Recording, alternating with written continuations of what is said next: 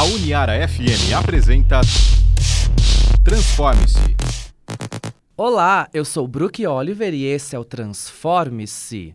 Hoje a entrevista vai render porque ele tem muita coisa para acrescentar aqui neste programa que fala sobre arte e que fala sobre a transformação da arte na vida das pessoas. Hoje, aqui ao meu lado, ele é bailarino, ele é professor, coreógrafo, diretor, ator, coordenador. Ele também começou lá na década de não sei quando, dançando frevo, dançando axé. Ele teve um grupo de foxtrot, não é isso? Né? Lá em Pernambuco. Ele é um sucesso, gente.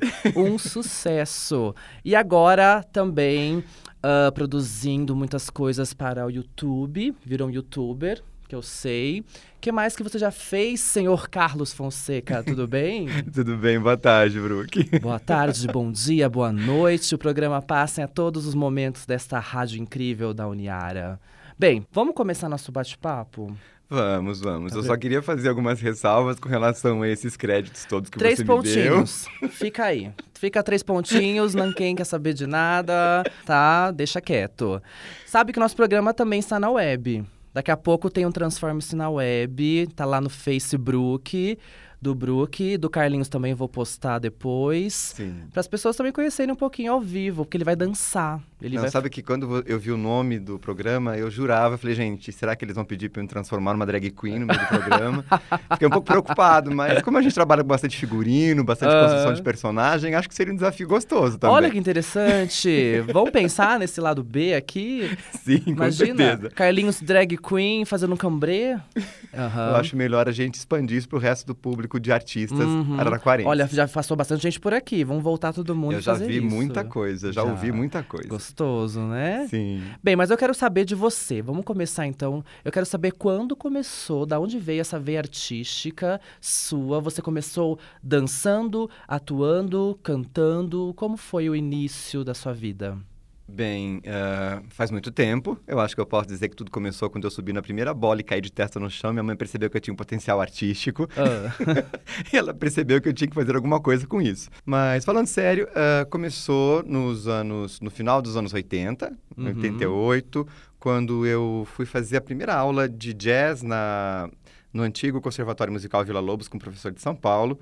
Foi minha primeira aula de dança e era bem interessante a realidade da dança para os homens naquele momento que eu muito timidamente cheguei na escola e perguntei se era possível uh, homem fazer dança. Né? Sério? Então era uma coisa assim que eu acredito que eu tenha participado dessa transformação na cidade, no, no que se refere aos homens se sentirem muito mais à vontade para dança, né? Uhum. E isso, claro, uma série de realizações, tanto nos grupos nos quais dancei, começando lá com o grupo Gestos, uhum. e depois é, com a companhia de Tirambo que eu fundei, e hoje trabalhando já há 15 anos na Escola Municipal de Dança, com a educação de jovens, de crianças e adolescentes aqui da cidade. Uhum. E naquela época, tinha, você conhecia algum bailarino, alguém que dançava, ou você realmente, quando chegou na escola, deu de cara com só meninas, não tinha meninos?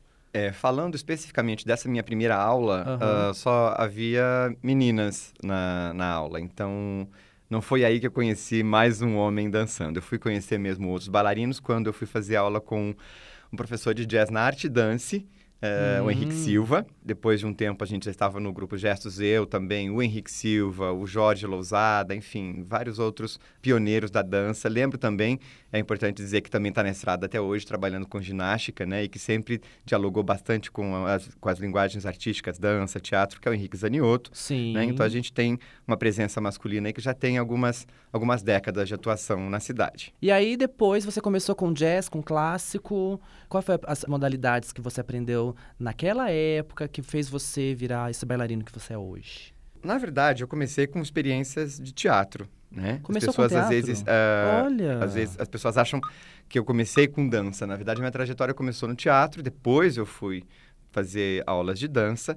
Muito rapidamente, eu, o, jazz foi uma entrada nesse universo da dança e depois já, já fui para o balé. A minha trajetória, ela ganhou densidade mesmo uh, em 91, quando eu passei a integrar o Grupo Gestos, da Gilsamara, hum. onde eu fiquei até Uh, 97, quando Olha. eu comecei a coreografar e a viajar pelo Brasil montando trabalhos, né? E como que foi essa experiência de trabalhar nos gestos? Que na época o grupo ele já existia ou ele começou também nessa época?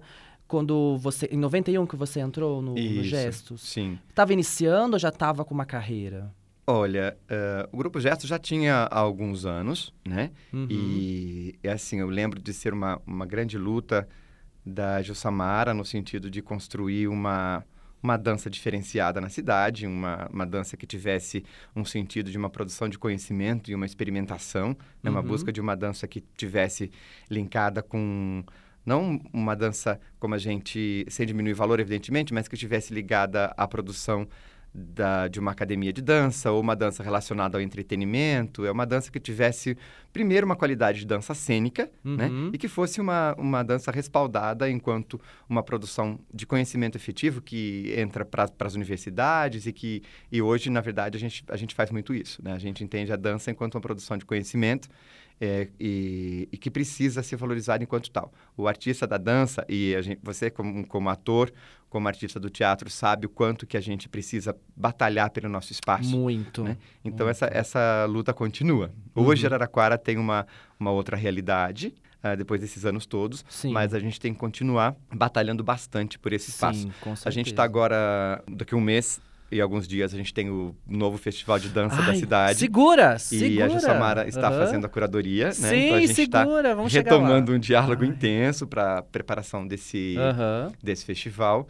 E aguardem, porque vai valer muito a pena, vai ter vai, muita coisa né? boa. Você lembra qual foi o primeiro espetáculo do Gestos que você participou? Eu lembro de coreografias, ah. né? Eu lembro de coreografias. Eu lembro que uh, eu entrei no grupo muito, muito brevemente, dois meses depois, nós estávamos é, dançando no Festival é, de Dança do Triângulo, hum. onde a gente dançou uma coreografia do Claudinei Garcia, que ganhou o primeiro lugar no festival e fez um sucesso enorme, assim, é, porque eram duas músicas que a gente chama de dois adágios, né? Eram duas músicas hum. lentas num trabalho. Normalmente as coreografias de jazz elas são uma música lenta de introdução e depois um, um jazz mais batidão, né? E a gente foi é, muito humildemente com dois trabalhos de adágio, foi uma experiência bem interessante. E aí, depois dos gestos, 97 você saiu. Isso, em 97 deu... eu montei uma coreografia uh, pro para o grupo Gestos, dancei também a coreografia, a gente dançou em Joinville, uhum. essa coreografia foi premiada em Joinville. Logo em seguida, eu também participei de outro festival em Santos, e aí lá eu conheci o dono de uma escola chamado Eli Batista, que também era vinculado ao Balé Municipal de Teresina, era amigo do pessoal do Balé Municipal de Teresina, uhum. onde eu acabei dançando também. Aí eu fui para o Nordeste, fiquei no Nordeste, uh, em Teresina, uh, um ano, depois eu fui para Fortaleza, onde morei também dois anos, dei aula no Balé Municipal de Fortaleza. Olha, Enfim, rodei um pouquinho aí pelo, pelo Brasil. Nesse, nesse, um pouquinho antes disso, eu também fui para Argentina, dancei um tempo na Argentina. Gente, isso. Sim, uma trajetória. Aí você aprendeu a dançar frevo nessa época, não é? O chachado e depois veio pro tango. Por incrível que né? pareça, eu não aprendi uh, especificamente o, o, frevo enquanto uma linguagem, né? Claro, eu tive contato porque a gente a gente, como trabalha com dança contemporânea, a gente tem, a gente tem um, uma atenção e um cuidado de conhecer vários estilos, várias linguagens para a gente reler, trazer um novo sentido para essa linguagem. Então, Sim. a gente conhece muita coisa. Mas eu não fiz um curso de frevo. Não. E aí, depois, voltou para Araraquara quando? Como aí eu voltei e por Araraquara em 2002. Uhum. Em 2000, 2002, isso. E aí já houve a entrada na Escola Municipal de Dança, aí eu já comecei os meus estudos Você já entrou acadêmicos. em 2002 na Escola de Dança? É, a Escola Municipal de Dança, ela foi criada em 2002. Uhum. Eu participei da primeira reunião com a Jussamara para a gente falar sobre o que seria a Escola Municipal de Dança e outros professores. Em 2003, a escola começou uhum. a existir efetivamente nas, nas, suas práticas, não é? Na Rua 6. Na Rua 6, isso. Incrível. E então, aí, nesse mesmo tempo também eu criei a companhia de Tirambo, uhum. né? Da qual fizeram parte algumas bailarinas importantes da cidade. Uh, hoje está a Renatinha, teve a Gisele Kiomura de São Carlos, que acho que não está nem morando mais no Brasil.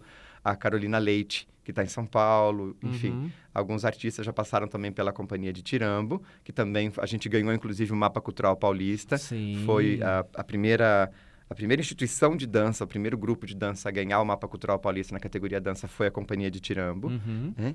E depois, de, como eu estou também na universidade, né, eu acho que isso é, é importante dizer, uh, que a gente tem sempre o hábito de achar que as pessoas elas são... Uh, elas têm uma, uma única identidade, um único caminho, né? Eu, junto com a dança e com o teatro, eu sou um pesquisador na área de literatura. Olha só. Né? Então, eu estou agora fazendo um doutorado em estudos literários e meu trabalho sempre foi bastante dialogado com esses estudos acadêmicos, né? Uhum. A minha dança está sempre em, bast em, bastante diálogo com a literatura. Sim. Né? Então, agora a gente, a Companhia de Girambo, depois desse, desse momento, a gente teve algumas, algumas experiências é, que foram mais pontuais Agora, talvez a Companhia de Tiramo também tenha uh, uma nova entrada no festival de dança, uhum. né? E aí a coisa está caminhando. Volta de Tirambo, é isso? Sim, sim. Come a gente está back? batalhando para isso. Por favor. né? Você falou sobre a escola de dança. Rapidamente, eu queria saber como é estar nesse projeto. Você estava na primeira reunião e ainda continua. Agora Sim. você está coordenando, é isso? Isso. Esse ano eu fui é, nomeado coordenador técnico da escola. Isso foi Uhum. feito a partir de uma discussão, de uma eleição dentro da escola entre, eh, entre os professores, para ver qual do, ah, dos professores teria um perfil para atender essas necessidades, que na verdade é, ah, foi legitimar um pouco um trabalho que eu já estava realizando há algum tempo, Uhum. que era a questão da, da escrita dos textos para o espetáculo, direção, uma direção geral de espetáculo, Sim. né? enfim, estabelecendo, intensificando, na verdade, essa, essa conversa, essa troca, essa característica transdisciplinar que a escola tem. Então, agora, ah, esse, esse cargo, eh, essa nomeação para coordenador técnico, vem eh, realmente legitimar essa, essa posição, né? de Uhum. ser um, um professor que ah, dialoga bastante, acho que até também pela minha experiência enquanto ah, bailarino, enquanto diretor, enquanto pessoa que tra- Uhum. trabalha com a questão da, da linguagem literária. eh, acho que é por isso que agora eu estou na, no- nesse cargo. E é muito gratificante poder fazer isso com mais, com mais calma e com Sim. reconhecimento. Sim, com né? certeza, com certeza.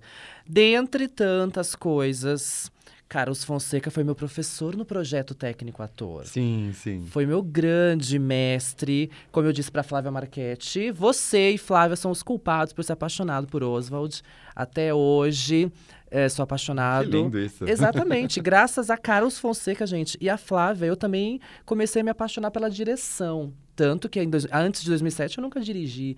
Sim. No técnico ator eu criei essa vontade, essa ânsia. Espero estar conseguindo chegar um dia lá. Mas foi graças a vocês que eu comecei a dirigir, ter vontade de montar peças e montar, de vontade de dar aula. Nossa. Graças, culpa de vocês, né? E é muito gratificante É essa, essa informação. É verdade. E é sempre, Brook, é sempre um processo é, em construção, né? Sim. A gente... as- o mais belo das práticas da- artísticas é que a gente está sempre aprendendo. Com Uhum. cada processo, com cada experiência, ela te acrescenta coisas, ela vai te trazendo segurança e vai trazendo muito também essa, essa humildade. Olha, Uhum. ninguém tem uma receita só, ninguém tem um caminho só. A gente precisa entender que dentre, dentre esses, esses- essas inúmeras possibilidades que a gente tem de produção, a gente precisa saber construir coerências internas com o conteúdo que a gente carrega Uhum. para realizar bons trabalhos. Então, assim, fique certo de que é um caminho que está começando só. Tá, com certeza. Se Deus quiser, Dionísio tá aí. Como foi participar do técnico? Como foi participar da, de todo esse processo, desse curso, dessa, dessa experiência? Para mim foi uma experiência incrível. Como foi para você que estava dando aula, dirigindo, coordenando? Olha, foi, foi muito bom, foi muito, foi muito prazeroso. Nessa época, ah, eu também eh, acabei casando essa atuação como ah, professor de interpretação corporal, que depois acabou dando interpretação, junto com o Uhum. trabalho que eu realizava no, no Ribeirão em Cena, que é um projeto lá de Ribeirão Preto, Sim. é, e que foi muito gratificante também, foi quando eu.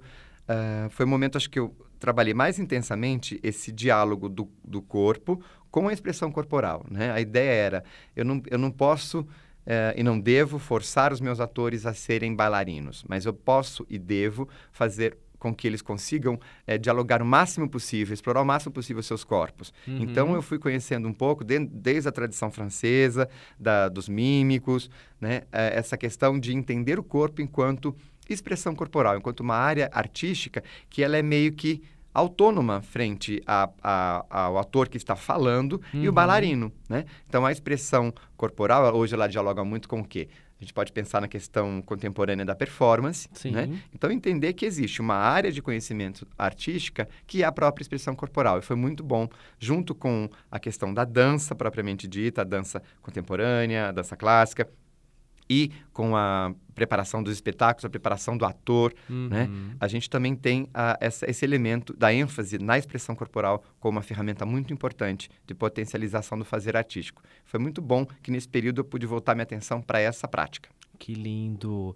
Em 2009, não sei se você lembra, espero que sim, você participou de dois espetáculos da minha antiga companhia né? Filhos de quem, que foi para Semana Luiz Antônio, e depois a gente fez um espetáculo de dança em 2009 no Festival de Dança, que para mim, gente, eu não sei para você, não sei para os outros, mas para mim foi um dos melhores espetáculos que eu já fiz na minha vida, que foi eu o lembro. Ah, mas isso não é dança no Teatro Municipal e foi muito gostoso. Silvia Nascimento, Carlos Fonseca e Brook dançando, imagina. né? Você tem boas lembranças? Nossa, foi muito bom, porque às vezes, a gente tem muito a questão da reflexão é, separada, da reflexão sobre a linguagem artística separada de sua prática. E nesse trabalho a gente colocou em cena exatamente essa discussão, né? Ah, por que que, de acordo com algumas uhum. posturas uhum. valorativas, alguns consideram uma coisa como dança e outra não? Sim. Então, de uma maneira muito interessante, muito prazerosa e incorporando muito elementos daquilo que a gente entende como pós-modernidade, né? Você você acabou articulando essa questão de diferentes portas, né? diferentes sim, entradas para o universo sim. da arte, é, discutindo o que era o ba... por, que, por que, que o balé às vezes se opõe à dança contemporânea, por que, que eu lembro de você entrar dançando funk no meio daquela situação. Ai, mentira! Eu, então, eu tava fazendo uma performance incrível de uma dança xamânica. Foi uma coisa muito interessante e muito gostosa de se fazer. Que bom. Boas lembranças mesmo. Boas lembranças. O homem da placa já tá aqui olhando pra minha cara, colocando o olho na parede, falando cinco minutos. eu quero saber rapidamente, porque daqui a pouco nós vamos fazer um vídeo falando mais sobre o novo festival de dança que promete mês que vem bombar. Quero informações, além de Samara Moura como curadora. Como então, vai ser? Uh, eu acho que é importante que a gente entenda que é uma retomada de uma postura política diante da arte. Né? A gente tem como uma das grandes bandeiras da atual gestão, né, do governo do PT, o governo do Edinho, essa valorização da arte, essa valorização uhum. da possibilidade de diálogos entre diferentes culturas, né? uhum. né? Ou seja, e também que isso seja é, partilhado não por elites, mas que seja uma coisa do povo, uma coisa que as pessoas possam participar, que a gente possa tirar o conhecimento acadêmico das estantes e trazer para o pro, pro popular e vice-versa. Uhum. Enfim, que os diálogos artísticos aconteçam efetivamente. Então, assim, é uma, é uma retomada e eu acredito que essa retomada, que tem também não só o objetivo do espetáculo, tem a ver com uma administração dialogada bastante pautada na transparência e no diálogo, vai fazer toda a diferença, né? Uhum. A Escola Municipal de Dança, ela esteve uh, ao longo desses últimos anos da, da, da, gestão anterior, ela esteve meio que como um templo onde nós conseguíamos produzir o nosso trabalho artístico, só que ele não tinha muito espaço de inserção em outras esferas, né? Existia uma uma dificuldade de diálogo, eu posso dizer assim. Uhum. Então, eu acho que essa essa facilidade de dialogarmos hoje com, por exemplo, de intensificar e valorizar o diálogo entre Secretaria de Cultura e Secretaria de Educação, eu acho que é uma coisa que vai acontecer Sim. muito naturalmente, muito prazerosamente. Espero, espero de verdade que isso aconteça, né? E que a gente tenha o teatro, os espaços alternativos, já que a gente não tem o, o nosso teatro municipal agora, que ele está interditado, mas a prática de ir aos, aos espaços é, de apresentação de espetáculo uhum. é, é vivida pelo povo, vivida por outras pessoas, vivida por muita gente. Né? Olha, com Eu certeza. acho que é isso. Então, popularizar a arte é isso. É ver as casas de espetáculo, ver os espaços alternativos de espetáculo cheios de gente. Uhum.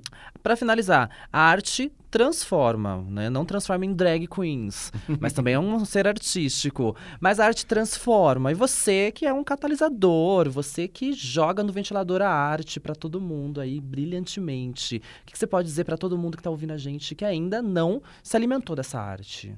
Eu acredito que uh, dialogar com a arte, conhecer a arte, é aquilo que pode nos humanizar de fato. A gente está vivendo momentos muito uh, sombrios no nosso país, onde a característica humana né? Os valores humanistas estão sendo jogados no lixo a partir de um discurso bastante problemático de retomada de um suposto enriquecimento nacional, que na verdade ele esconde interesses escusos. Então a gente pode entender que a arte ela tem o papel e a função de manter a humanidade em nós. Com certeza, olha que bonito. Gente, ele é incrível. Obrigado. Já tá ali acabando. Obrigado. Quem quiser conhecer mais, Carlos Fonseca no Facebook. Só procurar lá que ele manda mais informações, viu? Claro. Obrigado, viu, pela presença. Espero ver agradeço. vocês mais vezes esse ano, hein? Com certeza. Obrigado, gente. Semana que vem temos mais convidados. Um grande abraço e até lá. A Uniara FM apresentou Transforme-se.